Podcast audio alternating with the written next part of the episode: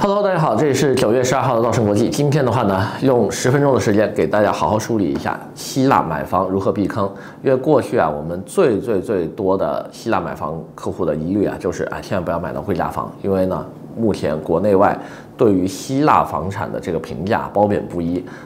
贬的地方多数就是说，哎，因为当地啊没有一个房产的这个所谓的评估系统，不像旁边的土耳其啊和欧美大国，对吧？你所有的交易流程的话呢，它是有一个房产评估的。那么希腊没有这种东西，容易买到贵价房，对吧？并且的话呢，希腊的这个信息也不透明啊，因为他说希腊语不说英语啊，对吧？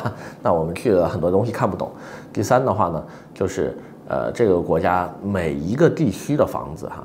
可能隔一条街道，它天差地别，对吧？不像我们国内，比如说深圳南山区、上海静安区，房价没有差太多，但当地的话呢，差别是非常大的。那么这样一来的话，我们如何去辨别呢？很多客人就说啊，哎，那我们一定要去当地考察。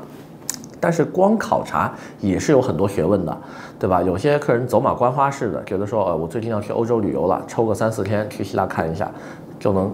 看好当地的房产了，未必吧？有些客人呢又说没关系，我抽一个月的时间，我就蹲在当地了，每天就看房，什么都不干，也未必能看到好的房源。你在上海、北京、深圳，你待几个月了，你可能都生活几年了，你能说一下就看好合适的房源吗？也未必。那么这样子一来的话呢，如何高效、简单、快速的帮你找到合适房源？如何维持一次完美的考察行程，就需要进行一个设计了。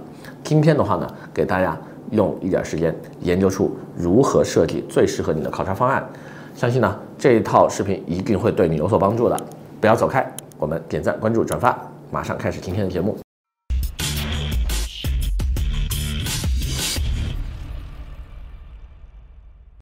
Hello，大家好。今天的话呢，根据过去啊这些年的经验，给大家梳理了一份希腊房产考察之前你要做的这些个 to do list，就是就是要做事情的清单哈。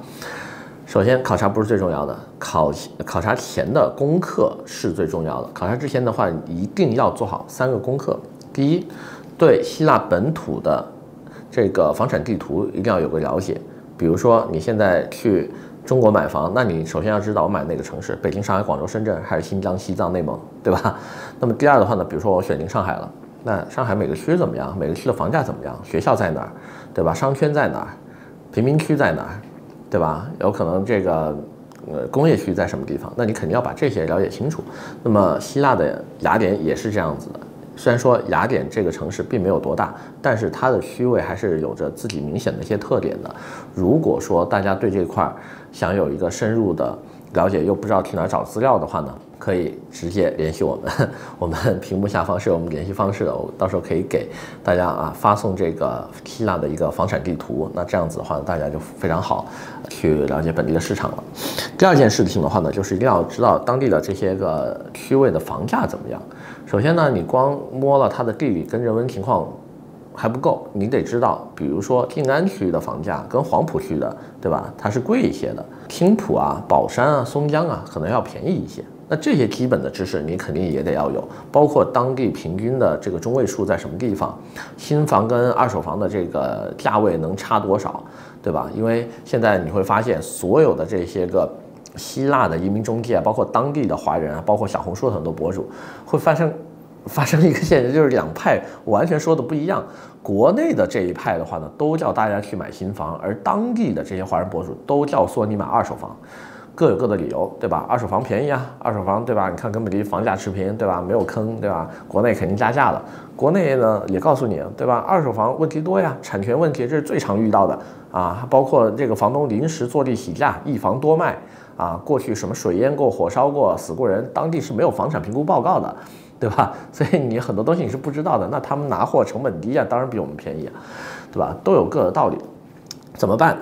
有两个房产的 APP 跟呃当地的这个就是呃就是房产平台哈是公开，大家可以去使用一下搜索的。一个的话呢是这个小猫平台，叫呃 Speed 呃 Speedgados。那么这个房产平台的话，既有自己的网站，也有自己的 APP 啊，大家可以下载一下。还有一个本地人用的多的叫 Golden Home。Golden Home 的话呢，可能没有小猫平台这么的 popular 跟覆盖全面，但是也是当地呃类似于第二、第三的这么一个网站了。那么想要了解更多的话呢，也可以在我们的这份房产地图的文件上面找到，因为最后面呢，我们就告诉你这些软件应该怎么使用。OK，了解了区位、房价之后呢，第三点其实也是往往经常被忽略的一点，就是这个产品到底适不适合你。很多客人啊，看到哎呀，最近几个好朋友都去希腊买房了，所以我也去吧。但其实他们买房的目的未必跟你一样，对吧？有的人是去度假养老的，有的人是为了孩子上学去的，有的人就是为了拿一个欧洲通行证。啊，对吧？他也不去，呃，那么还有一些呢，他是纯房产投资，他甚至连身份都可以不要，我就单投当地的酒店跟这个呃房子拿来做出租。因为上期节目我们刚介绍完当地的酒店价格有多夸张，对吧？跟它的房价相比的话，那是天差地别，房比中国便宜几倍，酒店比中国贵几倍，对吧？会出现这样的情况，所以每一个人一定要研究好这个东西适不适合你，以及做了详细的功课才开始我们今天的主题哈，去考察。那我们说一下啊，一般去考察的话呢，我是建议走一个七天的行程。七天行程的话呢，大部分的这个房源你应该都能考察到了，并且呢还留了一点点的时间玩。那一般来说的话呢，国内飞雅典的飞机，无论是哪个城市出发，北上广深还是香港，基本上都是晚上飞的。那么中间中转呢，不是在伊斯坦布尔，就是在迪拜。第二天的中午之前呢，一般能抵达。那么这样子的话呢，你首先你晚上不影响睡觉，第二天的话呢，还有半天时间可以在雅典城区逛一逛。所以当地的地接的同事呢，一般第一天呢不会带你做这个非常，就是呃强度很大的这种考察，多数呢可能宪法广场逛一逛啊，逛一逛这个奥林匹克公园呐，或者当地的考古博物馆。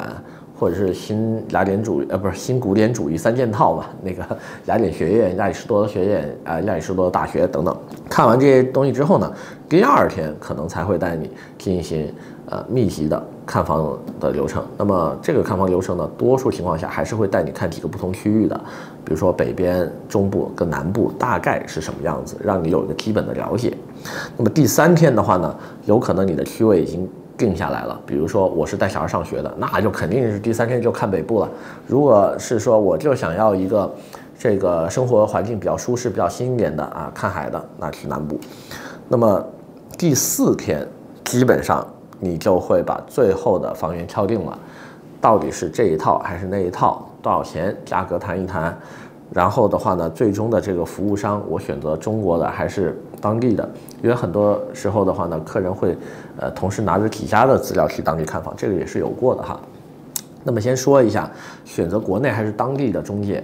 当地中介有它的好处，一般来说的话呢，它的服务费也好啊，它的律师费也好，会比国内的便宜。这个实话实说，我们收的一定比当地贵，因为你在中国设个点，养这么多人，一家在国内能联系到的办公室，成本肯定比当地的这种所谓的一两个华人就支一摊儿，对吧？跟当地律师合作，你的成本要高，所以国内会贵一些。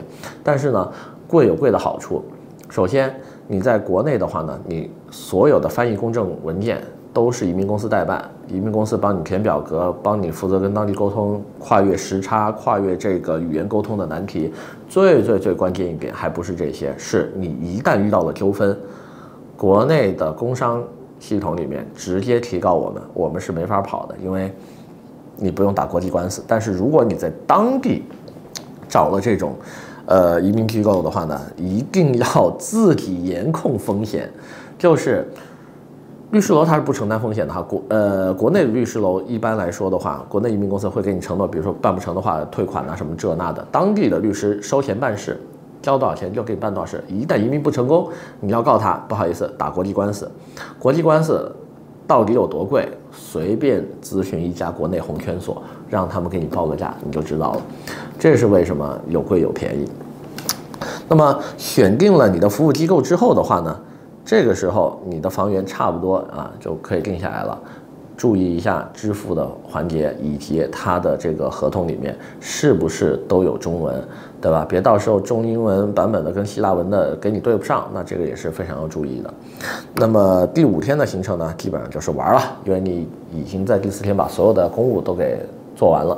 那么第五天呢，多数情况我们的客人可能会去圣岛啊、米克诺斯啊、克里特岛啊、扎金索斯这样的海岛玩一玩，因为当天去呢应该会浪费个半天左右，要坐飞机，所以只剩半天玩。那么第六天的话呢，一般是他们可以好好的在岛上啊拍拍照啊。然后各处逛一逛啊，这样的一个行程。第七天呢，回国。那么我们的客人的话呢，大部分还是会去圣托里尼，因为这个地方确实漂亮，对吧？看过我们往期视频的都知道圣托里尼是一个什么样的地方。你像我这一次七月份去的时候，呃，除了去玩酒店、玩它的这个小镇，呃，逛一逛，呃，南边的黑沙滩也非常不错呀。包括我们在当地吃的这些，很多人说啊，希腊菜不好吃，其实不会啊，希腊菜很好吃啊。我觉得至少比比北欧的这些国家，它的这个美味程度还是。啊，更能适合中国胃一些的。那么这样的一个行程呢，也是最经济的，因为你已经在前期做了大量的功课了，所以你不用在当地待太长的时间。有些客人哈，老有一个误区，我现在去希腊考察房产，我待一个月，前期什么都不了解，去了当地了解的，那基本上全部都是本地华人的这些市场的一面之词。你在当地去了解，完全看不到新楼，你也不知道新楼跟二手楼到底有多大的差别。对吧？那你看的东西很有可能就是，对吧？就是一个一个单面的这个有一个幸存者偏差嘛，就是你在这边虽然说所有信息你是全了解到了，但是都是同一 同一个声音里面的不同的这个选项而已，你听不到另外一个声音。那么走马观花我们就更不建议了，什么光过去个一两天去考察的，那那种我们也是不建议，因为你一两天的时间根本不够你对于整个雅典的房产有个全局观。那么第三点的话呢，就是很多客人会说，哎，我要不要在岛上考察房产？岛上考察房产完全没有必要。第一，岛上的房子你根本不可能会去住，好的学校。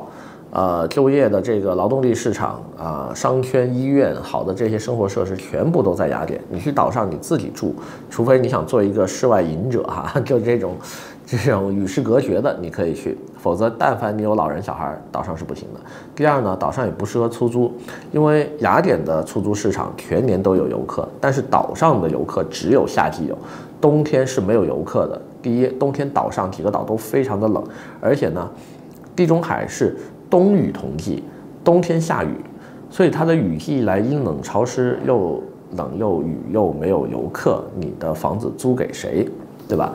那么第三的话呢，就是有些客人会觉得说啊，我去当地还可以淘到一些海边的酒店这样子的一些好的物业，什么海景的，跟大家说趁早放弃，当地的大的这些财阀跟酒店业集团早就把好的地方都拿走了，如果还能捡漏的话。那你也捡不过本地人，所以的话呢，我是不建议大家去海岛上面买房子的。如果能看的话呢，还是尽量看雅典的房子会好一丢丢。无论是自住、度假、养老啊，带孩子上学，还是出租给这个游客当民宿，啊，雅典的市场一定都是比海岛会好一些的。那么介绍完这么多呢？呃，希望大家还有什么问题的话呢，可以在下面留言。我们看到的话呢，呃，尽量的就是会回复啊。以前我们都是不回留言的嘛，所以大家没有互动。现在的话呢，我们也会呃尽量的，比如说啊，回复一下呀，或者是大家想要一些资料的话呢，也可以跟我们直接拿，都是免费的哈。那么今天呢，先给大家介绍这么多，我们下回再见。